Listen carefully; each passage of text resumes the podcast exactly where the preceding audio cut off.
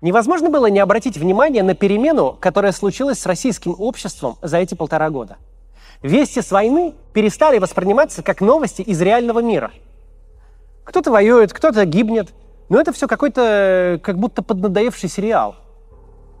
Мы, в общем, давно говорили, что в этом и будет состоять цель российского режима, особенно перед продлением Владимира Путина на новый срок. Если войну нельзя выиграть, ее нужно забыть, Нужно поступить с ней так, как поступали со всеми прошлыми кризисами. Переждать. Можно ли сказать, что у режима получилось вытеснить войну из общественного сознания? Ну, это смотря с какой стороны посмотреть. Не то чтобы получилось у них, но им на руку играют обстоятельства.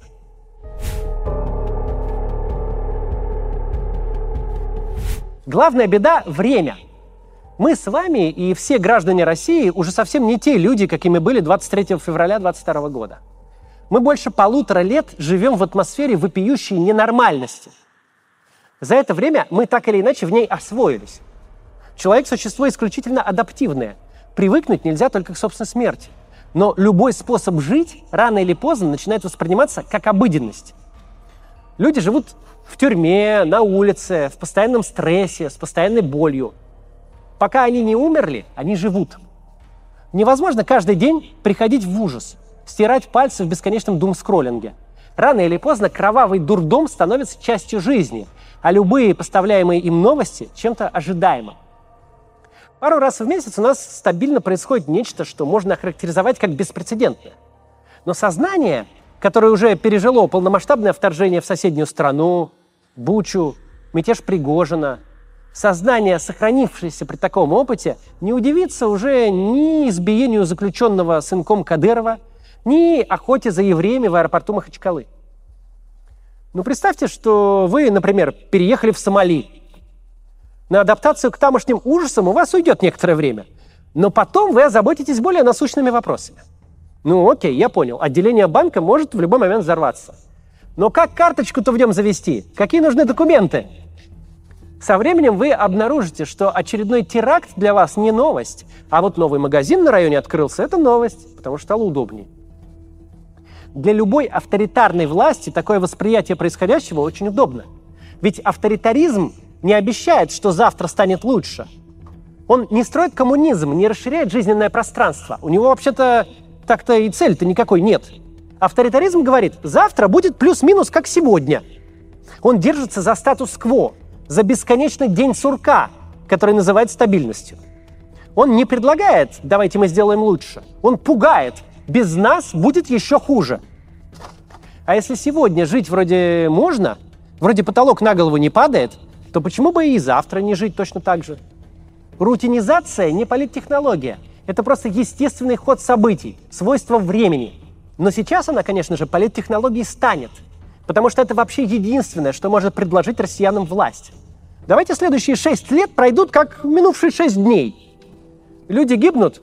Гибнут еще как. Каждый день эквивалент Курска. Дважды в неделю Беслан. Ежемесячно 11 сентября. Почти вдвое больше потерь, чем в Афганистане и в обеих чеченских войнах вместе взятых. И это только те, кого медиазона поименно установила. Но кто гибнет на фронте? Мы, в общем, до сих пор не знаем случаев, когда на войну отправились те, кто прям активно не хотел там оказаться. Даже мобилизация обошлась теми, кому хватило глупости своими ногами притопать в военкомат по повестке. Ну или не повезло подвернуться под руку военкома. Во всяком случае, это верно для крупных городов. На периферии, особенно в национальных республиках, ситуация была иная. Но мы сейчас про большинство. Формула «не берите повестку, не ходите в военкомат» работала безупречно – Ноль человек, которым пришла повестка, были хоть как-то наказаны за то, что по ней никуда не пришли. Генерал-депутат Картополов прямым текстом говорит, что никакой ротации на фронте не планируется, что мобилизованные останутся там до конца специальной военной операции, стало быть, до смерти или до тяжелого ранения. Но кому предназначены эти его слова? Он же не к мобилизованным обращается и не к их родственникам. Те и другие в сумме пока еще меньшинство, совсем меньшинство – их можно игнорировать, что и делают. Картополов обращается к большинству. Кого уже забрали, говорит он, тех угробим, да. А но вот вас, ваших отцов, мужей и сыновей, На вас пока у государства планов нет, не беспокойтесь.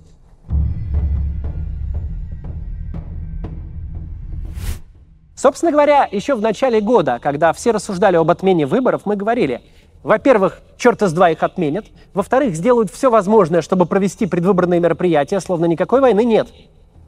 Будет электоральная кампания под лозунгом «А разве что-то вообще случилось?» И тут очень важно разобраться подробнее. Потому что статус-кво военного времени – штука не абстрактная. Это не значит, что может происходить вообще все, что угодно, любое говно и где попало. Да, граждане перестали воспринимать новости с войны. Но это не значит, что если завтра на них упадет летающая тарелка с пришельцами, люди просто отряхнутся и пойдут дальше. Видимость экономической устойчивости, обеспечиваемая удачной нефтяной конъюнктурой и небывалыми бюджетными расходами, отсутствие массовых сокращений, чрезмерной инфляции, резкого обнищания, симпатичный валютный курс – все это важнейшие маркеры той стабильности, за которую гражданам предлагается держаться изо всех доступных сил. На следующие четыре месяца путинскому режиму не нужны никакие победы, не нужен фестиваль национального единства. Ему нужна глухая отстраненность всех граждан от происходящего. Если понимаешь этот неочевидный момент, некоторые поступки российского руководства и его мотивы становятся куда яснее – Почему ради жалких процентов разницы между 93 и 100 рублями за доллар нужно было упираться всеми лапами? Казалось бы, с тем объемом бюджетных обязательств, которые свалились на правительство, рубль просто не может быть слишком дешевым. У вас доходы, нефтяные налоги, привязаны к валюте, а в расходах у вас рубли. Так какой дурак же будет в такой ситуации переживать о росте доллара? Наоборот, радоваться бы. Но так никто и не переживал пока доллар рос с 60 до 95. Но парадокс заключается в том, что 95 от 60 отличаются намного меньше, чем 95 от 100. Потому что 95 – это все еще привычная глаза величина, остатки той самой стабильности. А три цифры – это уже что-то новое. Это нестабильность новой военной реальности. То же касается событий вроде захвата аэропорта в Махачкале. Казалось бы, разве это новость по нынешним временам? Но на нее отреагировали нервно, очень нервно. Путин не просто вылез на публику по поводу ЧП, чего не делал с Пригожинского мятежа, и вообще избегал весь срок своей власти. Тут по поводу инцидента без погибших он аж целое публичное совещание собрал. Наговорил там всякой нелепицы. Но собрал же. Чует, что вот это почему-то вот выходит за границы привычной нормальности. Вот она, ключевая проблема и ключевое противоречие нынешнего статуса-кво – с одной стороны, война действительно стала фоном, а новости с нее такими же интересными, как прогноз погоды. В моменте всем кажется, что так вполне можно жить. Но с другой стороны, война постоянно генерирует проблемы, которые этот статус-кво разрушают, которые и близко не являются нежелаемой, ни даже приемлемой стабильностью. Действительно, из Москвы, из Питера, из крупных городов может быть совершенно незаметно, в каком неврозе живут национальные республики те, которые платят за войну самую страшную цену. А потом хлобысь, там начинается волна еврейских погромов, и этот невроз замечают все. Большинству россиян не вдомек, какой ценой достигается иллюзия экономического благополучия. Какой массой рублей приходится накачивать экономику, чтобы кормить разом всех – армию, пенсионеров с бюджетниками, производителей снарядов. Это все какие-то государственные деньги и государственные же, по мнению большинства, проблемы – Пофиг, где начальство возьмет средства на свои хотелки. Главное, чтобы смс от Сбербанка приходила вовремя. Правда, потом эти деньги попадают на валютный рынок и становятся грустно, глядя на курс. Ну, это уж. Ролик мы записываем 2 ноября, и этот день действительно можно продлить в бесконечность. Да, сегодня несчастных мобилизованных вновь гонят в мясные штурмы под Авдеевкой. Но в остальном день как день, ничего не случилось. А вот что продлить нельзя, так это 24 июня, когда Пригожин шел на Москву. Или 29 октября, когда сумасшедшая толпа бегала по летному полю аэропорта в Махачкале. И то, и другое в продленном виде – это гражданская война. Рутинизация происходит не потому, что в Кремле сидят какие-то гениальные политтехнологи, способные ловко запудрить гражданам голову и спрятать от них слона в комнате, а потому что люди до предела устали. Для них закрыться в личной жизни, спрятаться от внешнего мира – естественная потребность. Но в стране то разбойники разгуливают свободно, то цены вслед за курсом вот-вот вырастут. И жить от зарплаты до зарплаты станет сложнее. Такие новости пробивают защитный кокон. Стабильность становится нестабильной даже за вычетом всякой войны. Просто представьте, например, что никакого вторжения не случилось, что 2023 — это мирный год, в течение которого случилось все, что случилось. Представьте, что вы не знаете о 20 тысячах трупов, положенных за Бахмут. Вы знаете только о том, что доллар теперь под 100, а по перрону международного аэропорта бегают погромщики в поисках евреев. Как вам идея пожить так еще 6 лет?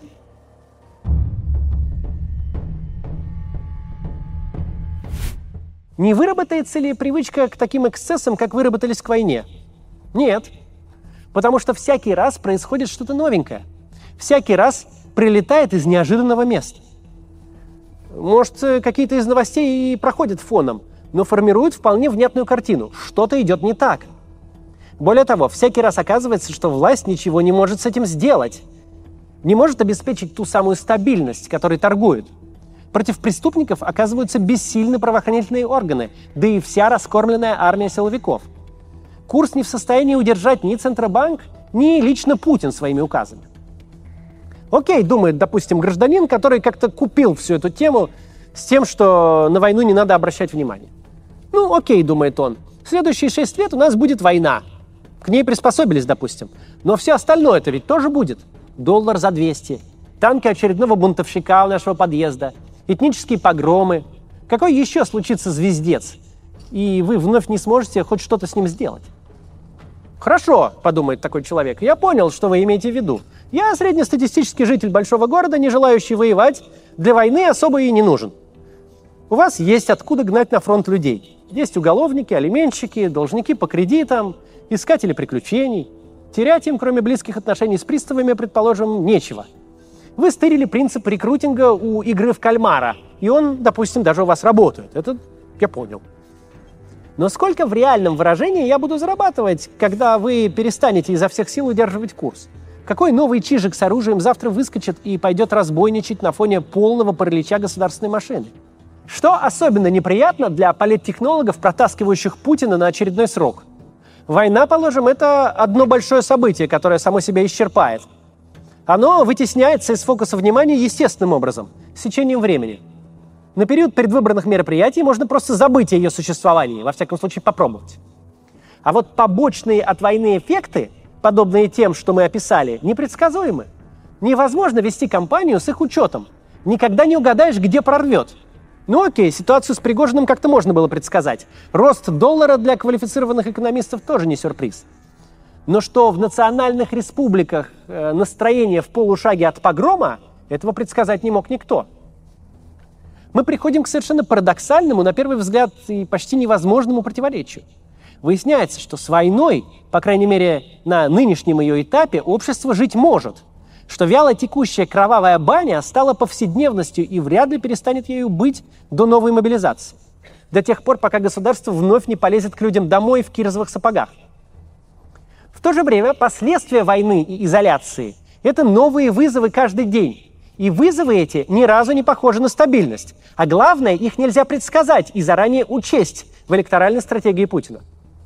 Идея продать гражданам мужчину на восьмом десятке лет жизни и на третьем десятке лет власти не могла быть простой ни в каком варианте. Для этого, собственно, войну и начинали. Но война проделала столько дырок в режиме, что непонятно, где и когда прорвет – но где-то прорвет наверняка. И в этой ситуации режим должен как-то протащить Путина через голосование. Нам же, тем, кого ужасает перспектива следующих шести путинских лет, нужно не впадать в ту иллюзию, которую пытаются гражданам продать. У Владимира Путина все совсем не так стабильно, как он пытается показать. Наши усилия совершенно не так тщетны, как это пытаются представить. Пока не очень понятно, как в точности действовать в марте, потому что до марта по меркам эпохи и скорости событий слишком далеко. Но мы должны помнить, в любой момент может подвернуться неожиданный шанс, к которому нужно быть готовым. До завтра.